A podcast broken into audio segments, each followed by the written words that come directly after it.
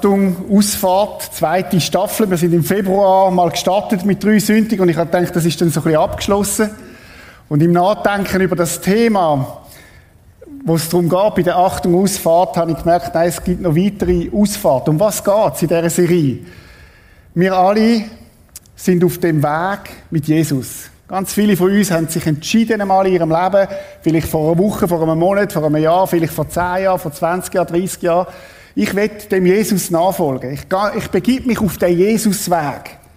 Und der ist nicht definiert durch Leitplanken in erster Linie, und das darf ich und das darf ich nicht, sondern der ist definiert durch eine Person, die sagt, ich bin der Weg. Und wir haben uns entschieden, dem Jesus nachzufolgen. Und auf dem Weg mit Jesus haben wir aber gemerkt, es gibt verschiedene Phasen in meinem Leben und es gibt auch Ausfahrten, wo ich nehmen kann, wo ich den Weg wie verlassen kann. Manchmal bewusst, manchmal aber auch durch irgendein Missverständnis oder durch, durch, durch irgendwie nicht konzentriert fahren, kann man ja plötzlich auch den Weg verlassen. Manchmal passiert das auch schleichend. Manchmal passiert es, weil man irgendwie ein Schild falsch gelesen hat. Und wir haben schon mal drei Ausfahrten, Lena hat es vorhin erklärt, äh, drei Ausfahrten angeschaut und wir möchten heute zu einer weiteren Ausfahrt kommen. Es ist eine Ausfahrt, wo ich persönlich glaube, fast jeder von uns betroffen ist. Wo jeder in der Gefahr steht, die Ausfahrt zu nehmen. Ich selber zuallererst auch. Und ich glaube noch zusätzlich, dass Generation Z noch mehr herausgefordert ist an dem Thema von heute Morgen. Vielleicht bist du da und du bist noch gar nicht auf dem Weg mit Jesus. Dann ist ja das Gute, dass es bei jeder Ausfahrt auch eine Einfahrt hat, wo man sich einklinken kann. Und ich glaube, das Thema heute Morgen hat auch etwas mit deinem Leben zu tun. Und zwar geht es heute Morgen um Hektik und Rastlosigkeit. Ein riesiges Thema in unserer Zeit. Und ich habe mich inspirieren lassen. Ich möchte, meine, möchte mich auch nicht mit fremden Federn schmücken. Von zwei Büchern, die ich gelesen habe zu dem Thema, weil mich das Thema schon seit Jahren beschäftigt. Und ich möchte euch die Bücher kurz vorstellen. Es ist von John Mark Comer. Das Ende der Rastlosigkeit und das zweite Buch Ruhe, Arbeit und Ewigkeit hat mich sehr inspiriert, über das Thema weiter nachzudenken. Man kommt es übrigens über in der Leselounge, die heute auch offen hat, äh, nach dem Gottesdienst. Aber ich habe keine Provision dort oder so. Einfach, dass das klar ist. Aber schon seit Jahren beschäftigt mich das Thema. Ich habe schon Artikel geschrieben in, in Zeitschriften zu dem Thema. Wie viel Speed erträgt der Mann, ist das Thema dort. Und heute möchte ich es ein bisschen ausweiten.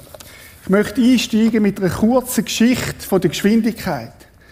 200 Jahre vor Christus hat man die Sonnenuhr erfunden. Das ist noch interessant, also es ist vor Christus die Sonnenuhr. Und ein damaliger Schreiber, ein römischer Dramatiker, der Plautus, hat Folgendes gesagt. Der Fluch der Götter jenem, der das Mittel fand, die Tagesstunden streng zu unterscheiden. Verflucht sei auch, der hier an diesem Ort die Sonnenuhr errichtet, die meine Tage elendig zerschneiden und zerhacken in kleine Stückchen. 200 vor Christus. Interessant, oder? Hat er sich aufgeregt, dass er eine Uhr erfunden hat, wo angefangen hat zu unterscheiden. Es ist dann ein paar Jahrhunderte gegangen, äh, sechs Jahrhunderte, der Benedikt, der Benediktinerregeln erfunden hat, wo, wo Mönchsorden gegründet hat, hat sieben bis acht Gebetszeiten eingeführt. Eigentlich eine gute Sache, oder? Der hat gesagt, hey, wir müssen schauen, dass, dass, dass meine Mönche in, in Kontakt sind mit Gott und wir müssen ihnen helfen, indem wir acht Gebetszeiten einführen. Das Problem war, dass man das vorher gar nicht kennt hat. Also man hat den Tag angefangen zu unterteilen, auch für sich eine gute Sache, oder? Aber es hat dann auch angefangen zu hacken. Vorher hat man Nacht und Tag kennt. Man hat Frühling, Sommer, Herbst und Winter kennt. Im Sommer hat man mehr geschafft, im Winter weniger, hat man mehr geschlafen, weil es dunkler war. Und es hat, hat Geschwindigkeit aufgenommen, das Leben. Man hat nämlich müssen schauen, dass man ja keine Zeit verpasst, oder? Und darum musst du anfangen, wenn du so Gefühle hast, musst du anfangen schneller werden, damit ja, das kannst du einhalten. Dann ist es wieder ein paar Jahrhunderte gegangen. Im 12. Jahrhundert hat man die mechanische Uhr erfunden. Also, ich nehme an, das sind Schweizer gewesen, ich weiß es nicht. Äh, Swatch oder so, die erste Swatch-Städte gewesen.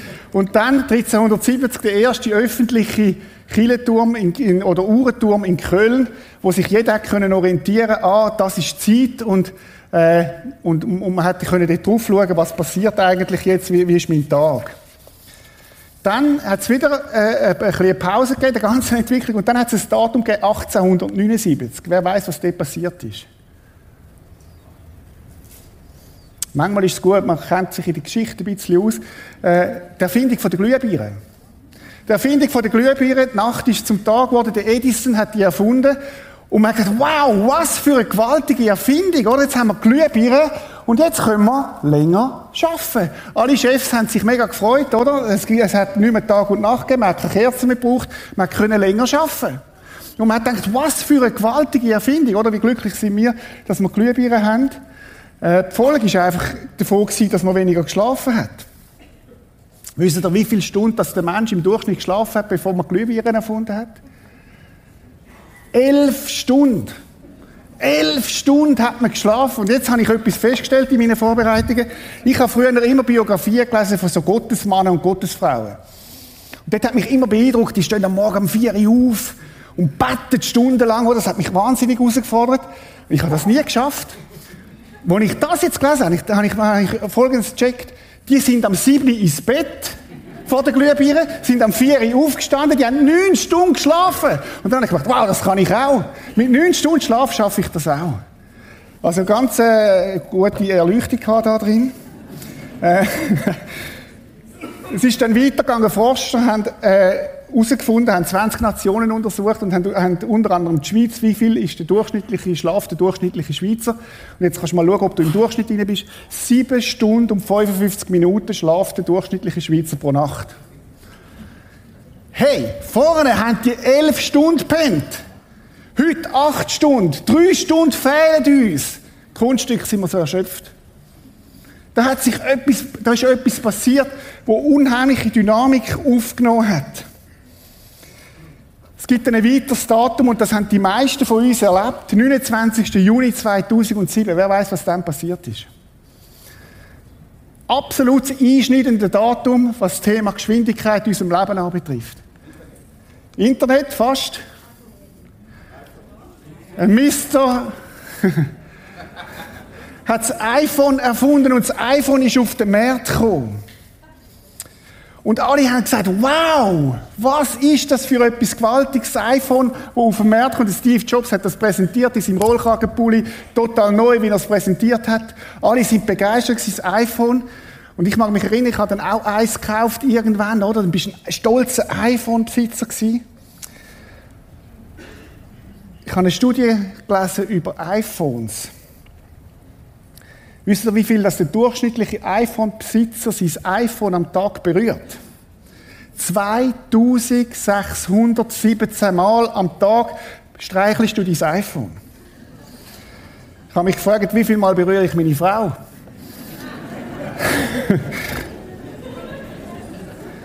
Sie wäre, glaube ich, überfordert.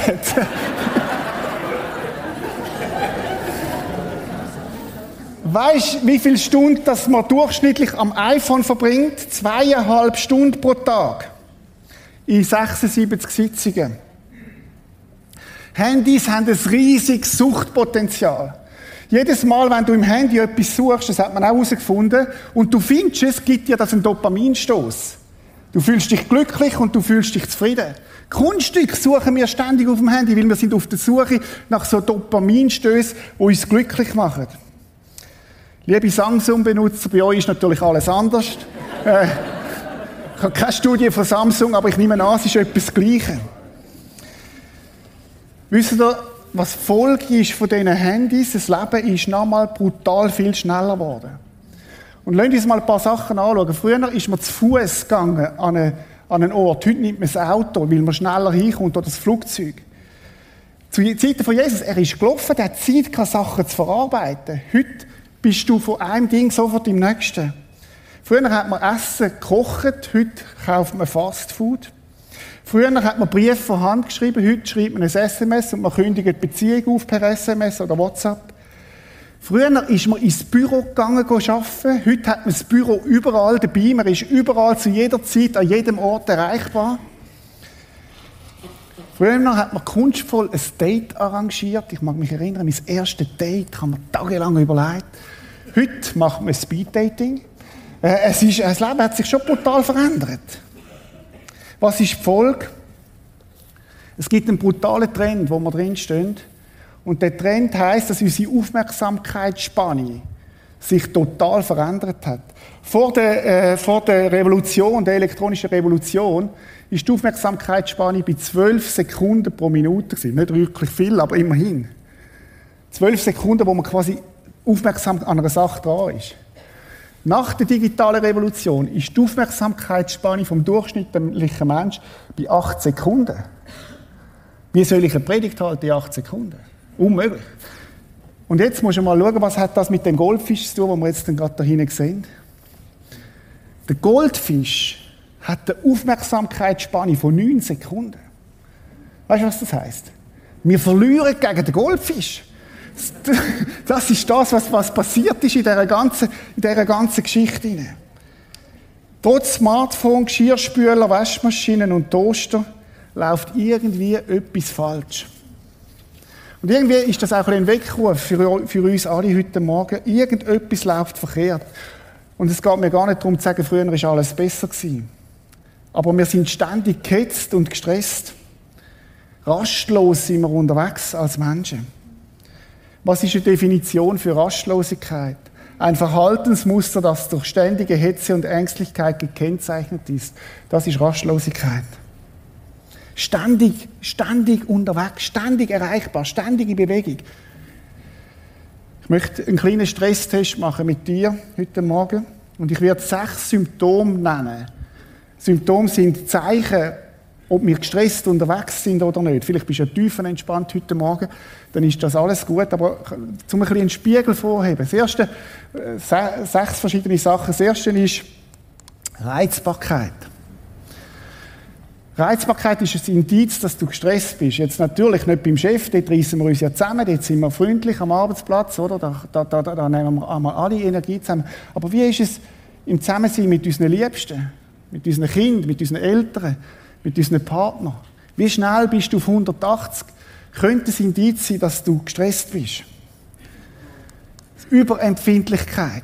Da kommt eine Kritik, da sagt jemand irgendetwas und du bist sofort beleidigt, du fühlst Angst, du fühlst dich unter Druck, du weißt, du weißt nicht, wie mit dem umgehen. Ein weiteres Indiz, eine innere Spannung, Ruhelosigkeit. Ständig etwas am Machen ständig etwas am tun, ständig auf dem iPhone oder auf dem Samsung oder wo auch immer drauf, ständig auf der Suche nach dem nächsten Dopaminkick. Ein weiteres ist das Fluchtverhalten. Weil deine Seele so auspowert ist, sucht sie nach der schnellen Quick-Fix. Das ist ganz normal. Du brauchst etwas, wo du das wieder kannst füllen. Was machst du? Du trinkst einen Kaffee, du trinkst ein Glas Alkohol und vielleicht dann zwei oder drei. Du isst Schoki. Ich gehöre auch zu denen, ich habe auch gerne Schoki. Du suchst irgendwelche Sachen im Internet, du ziehst da Pornos rein, irgendwelche Quickfix, die dir schnell das wieder geben, was du eigentlich brauchst, weil deine Seele ist leer. Fluchtverhalten. Das Problem ist, dass die Sachen dich auffressen und von innen her töten. Die nähren dich nicht. Das nächste ist Isolation. Du bist die an deinem Handy von deinem Game, Gamer, wo auch immer, und du isolierst dich immer mehr. Das ist ein großes Thema in der Generation Z, Isolation. Man, ist, man, man, zieht sich zurück, man ist auf dem Handy. Und, und, und man kann sogar zusammen sein mit anderen, aber man ist gleich auf dem Handy. Und entstehen nicht mehr die wirklich tiefen Beziehungen. 300 Freunde auf Instagram, aber niemand im richtigen Leben. Eine brutale Realität von vielen. Und schließlich das letzte Symptom von Nachlässigen von deinem geistlichen Leben. Das muss ich auch noch machen. Mit Gott muss ich auch noch zusammen sein. Wann denn? Ich bin sonst schon so gestresst. Das wirklich Wichtige bleibt auf der Strecke. Du kannst mal selber für dich zusammenzählen, wie viele Punkte machst du bei dem Stresstest. Rechne mal nach, wie viele Punkte das du hast.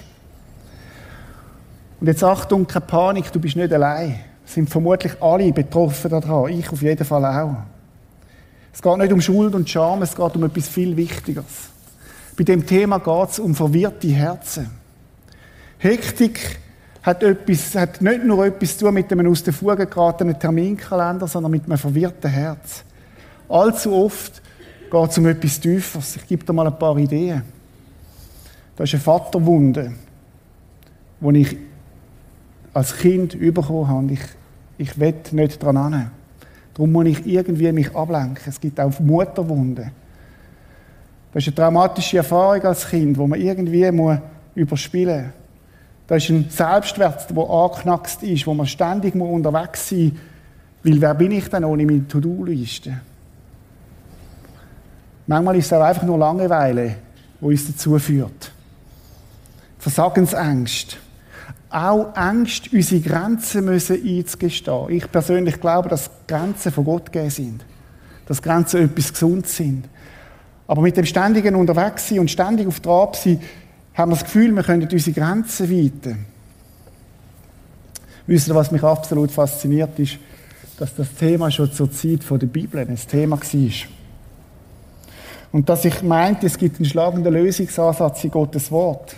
Jesus macht eine treffende Analyse, wo er sagt, denn was hilft es dem Menschen, die ganze Welt zu gewinnen und Schaden zu nehmen an seiner Seele? Boah. Ein Satz, wo eine totale klare Diagnose ist. Was hilft es uns Menschen, wenn wir die ganze Welt gönnen, aber Schaden nehmen an unserer Seele? Was machen wir damit? Was gibt es für Lösungsansätze? Ich kann euch sagen, was kein Lösungsansatz ist. Kein Lösungsansatz ist, wenn unser Tag plötzlich 25, 26, 27 Stunden hätte. Wir würden nur noch mehr reinpacken. Wir würden nur noch mehr To-Dos annehmen. Wir würden nur noch mehr machen. Das kann es nicht sein. Die Lösung ist so einfach, weil sie auch so genial ist. Und ich glaube, Jesus präsentiert sie uns. Matthäus 11, Vers 28 sagt Jesus, kommt her zu mir, alle ihr mühseligen und beladenen. Ja, das kennen wir, oder? Habe ich oft gehört. Lass uns mal einen Moment jetzt da stehen bleiben. Jesus sagt, kommt her zu mir. Und meine erste Frage ist, können wir? Könnte es sein, dass das unser Hauptproblem ist, dass wir gar nicht gehen? Könnte es sein, dass zwar ein riesen Angebot von Jesus da ist, aber wir gehen nicht? Und dann sagt er, wer lade ich ein, zu mir zu kommen? Das sind die Mühseligen. Die, die Mühe haben, die, die schwer haben, die, die außer Atem sind, die, die näher an einem Burnout sind, die, die, die, die, die, rastlos sind. Und es gibt eine zweite Gruppe, wo er sagt, das sind die Beladenen. Die, die Lasten tragen. Die Menschen, die mit einer Last rumlaufen. Und er sagt, wenn du zu einer von diesen zwei Gruppen gehörst, dann bist du eingeladen, heute Morgen zu mir zu kommen. Und dann kommt Jesus mit einem gewaltigen Versprechen, mit einer Verheißung, mit einem Blankoscheck, wo er dir heute Morgen anbietet. Und er sagt, ich werde euch Ruhe geben. In dem Wort Ruhe steckt das griechische Wort Anapausa, Pause. Er wird uns Pause gönnen. Er wird uns Pause geben. Mir kommt es so vor wie dem Bild von dem Stuhl, von diesen Stühlen, oder, wo Jesus auf dem Stuhl wartet, auf dem gelben Stuhl. Vielleicht können wir ein bisschen Licht drauf geben und sagt, hey, ich warte auf dich. Ich habe ein Geschenk parat für dich, ich habe einen Stuhl parat, komm zu mir. Das ist das Angebot. Und ich ahne, dass ganz viele von uns das Angebot ignorieren. Weil wir so gefüllt sind mit so viel anderem. Lassen uns noch ein bisschen bei dem Text bleiben. Jesus fährt dann nämlich weiter und sagt, nehmt auf euch mein Joch und lernt von mir. Denn ich bin sanftmütig und von Herzen demütig und ihr werdet Ruhe finden für eure Seelen, denn mein Joch ist sanft und meine Last ist leicht. Was meint Jesus mit dem Joch? Jesus ist ein Rabbiner, ein Lehrer. Und die Lehrer haben dazu mal ihre bestimmte Lehre gehabt. Und die Lehre sind ein Joch gewesen, wo sie ihren Schülern auferlegt haben. Also da hat es das Joch von dem Lehrer und das Joch von dem Lehrer und auch Jesus hat das Joch gehabt. Und normalerweise ist man sich gewöhnt dass die Lehre von einem, von einem Lehrer ein schweres Joch war wo, wo man den Schülern gesagt hat, so musst du es machen, so musst du das verstehen mit Gott und so musst du leben mit Gott. Und man hat ein Joch aufgelegt auf die Schüler. Tora, schriftliche Gesetz, 613 Gebote, Mishnah, mündliche Gesetz, 1500 Regeln, über 2000 Regeln und man hat das Joch den Leuten aufgelegt. Kunststück bist auspowert, auch noch von den Kielen oder vom Frommen, wenn das so viele Joch sind. Und Jesus sagt, mein Joch ist im Fall leicht. Mein Joch druckt nicht. Mein Joch ist nicht eine Last, sondern es sitzt brutal gut. Es ist sanft. Es ist mild. Dort kannst du zur Ruhe kommen. Wenn Jesus von Joch redet, dann redet er nicht nur von einem Einerjoch, sondern er redet von einem Doppeljoch. Vielleicht können wir das einbilden, einbilden, einblenden. Ein Doppeljoch. Und auf der einen Seite ist Jesus und auf der anderen Seite bist du. Und jetzt ist das ganz wichtig, dass wir den Text richtig verstehen. Wenn Jesus sagt, lern von mir, dann heißt er, komm zu mir unter mein Joch und lern nicht nur, was ich gesagt habe, sondern lauf mit mir. Leb den Lebensstil, den ich gelebt habe. Und wenn ich links gehe, kommst du auch links. Und wenn ich rechts gehe, kommst du auch rechts. Und wenn wir hindern gehen, dann gehen wir miteinander hindern. Und ich glaube, wir dürfen neu lernen, was es heißt, den Lebensstil von Jesus einleben. Nicht nur einlernen, nicht nur seine, nicht nur das, was er uns gelehrt hat, sondern wie hat er dann auch gelebt. Lies mal die Evangelien nach dem durch. Und du wirst sehen, dass Jesus ganz viel Zeit bei seinem Vater verbracht hat, weil er gesagt hat, ohne meinen Vater kann ich gar nichts tun. Ich brauche die Zeit. Mein Joch ist sanft. Sein Joch ist sanft. Ich möchte den Text von vorher nochmal lesen in einer anderen Übertragung vom Eugen Petersen. Der Message übrigens hervorragend zum Lesen. Er sagt es so, bist du müde, ausgelaugt, ausgebrannt von der Religion, mega stark, komm zu mir. Komm mit mir und du wirst dein Leben wiederfinden. Wow, wir haben unser Leben möglicherweise verloren. Ich zeige dir, wie du wirklich zur Ruhe kommen kannst.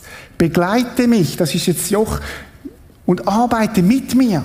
Schau zu, wie ich es mache. Lerne die unbeschwerten Rhythmen der Gnade kennen. Sabbat wäre einer davon. Ein Tag in der Woche, wo wir nichts tun. Das Leben feiern. Tag und Nacht. Sommer und Winter. Ich werde dir nichts Schweres oder Unpassendes auferlegen. Leiste mir Gesellschaft und du wirst lernen, frei und leicht zu leben. Jesus lädt dich und mich ein, von ihm zu lernen. An seiner Seite mit ihm zu laufen. Das bedeutet, dass ich es lerne, so zu machen, wie es Jesus macht. Und dann ist das wie, wie etwas wie im Team, wo wir miteinander laufen und er links und, und ich rechts oder umgekehrt. Und wir, wir gehen miteinander so durch den Alltag durch.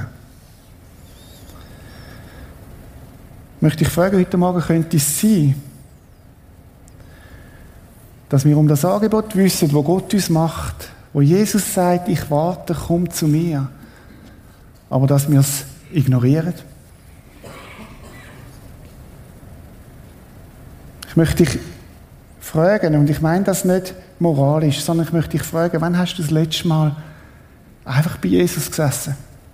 Wann bist du das letzte Mal gekommen, wo Jesus sagt, hey, komm.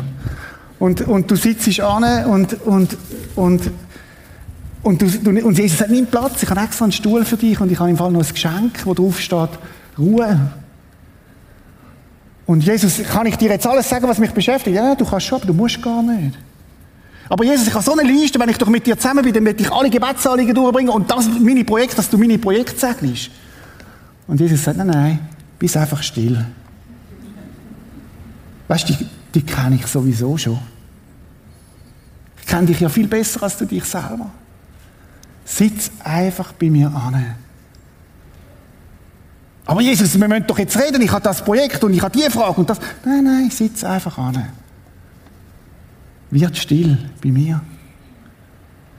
Könnte es sein, dass der Sitz Tage, Wochen, Monate einfach leer ist? Und wir das mega Angebot, wo Gott uns macht, ignorieren? Weil wir das Gefühl haben, die nächste Netflix-Serie und, und der Fußballmatch und das wäre jetzt noch viel wichtiger und das gibt mir den Kick und das App-Telefon und das. Und Gott wartet und sagt, oh, schade, ist nicht gekommen heute. Und dann sitzt am nächsten Tag wieder dort und sagt, ich wüsste, was er braucht, aber er kommt nicht. Dallas Willard, einer der ganz großartigen Lehrer über Jüngerschaft, er ist gestorben und er hat Folgendes gesagt. Wenn du geistlich wachsen möchtest, musst du erbarmungslos die Hetze aus deinem Leben entfernen. Die Hektik ist der größte Feind deines geistlichen Lebens.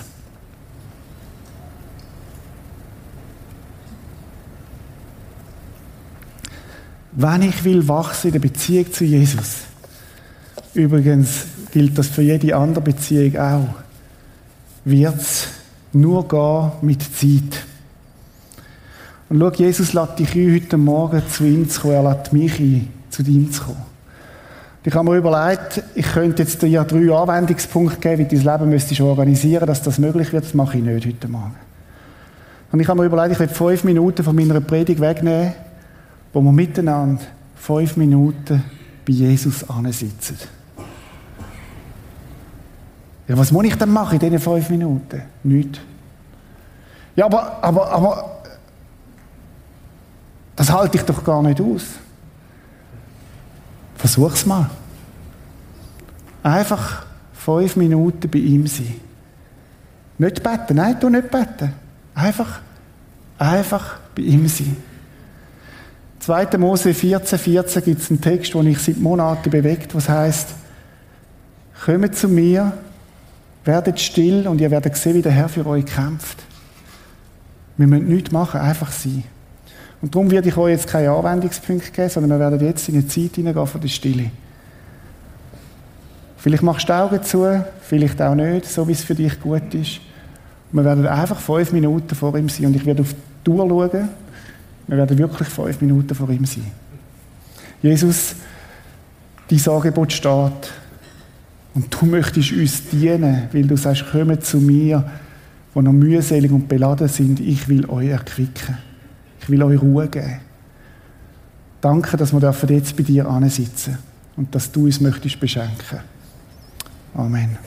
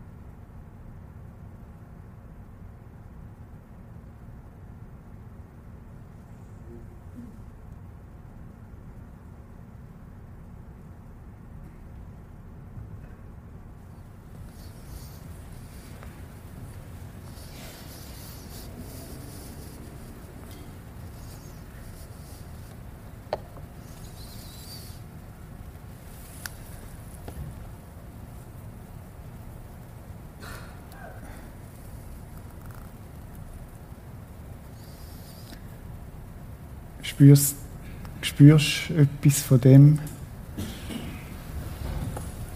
wo eine Kraft da ist, wenn wir bei Jesus sitzen? Wo sich Sachen plötzlich legen. Vielleicht auch merkst, wie laut dass es in dir drinnen ist.